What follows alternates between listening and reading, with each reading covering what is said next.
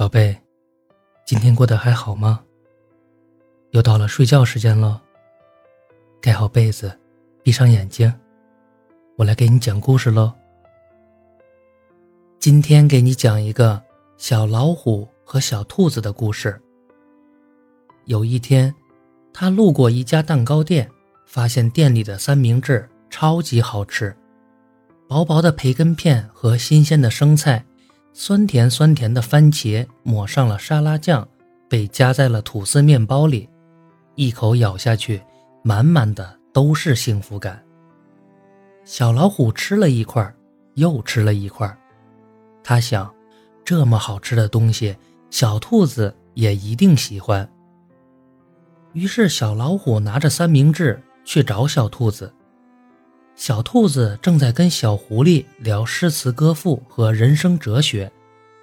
小老虎偷偷出现在他的身后，听到他俩的讲话。你喜欢吃什么零食啊？等会儿我给你买呀。嗯，我喜欢吃青菜卷。什么味道的？都可以。小老虎愣在他们身后，不敢动了。怎么办？小兔子不喜欢吃三明治呢。它往后退了一步，正准备悄悄离开，小兔子突然转过身来：“咦，小老虎，你怎么来了呀？”“那个，我是想问你，我想问你，我可不可以请你吃青菜卷？”小兔子笑了，两片唇微微一咧，那可爱的模样弄得小老虎心都要化了。可以呀，可是今天小狐狸要买给我呢，我们可以改天再约。那，那好吧。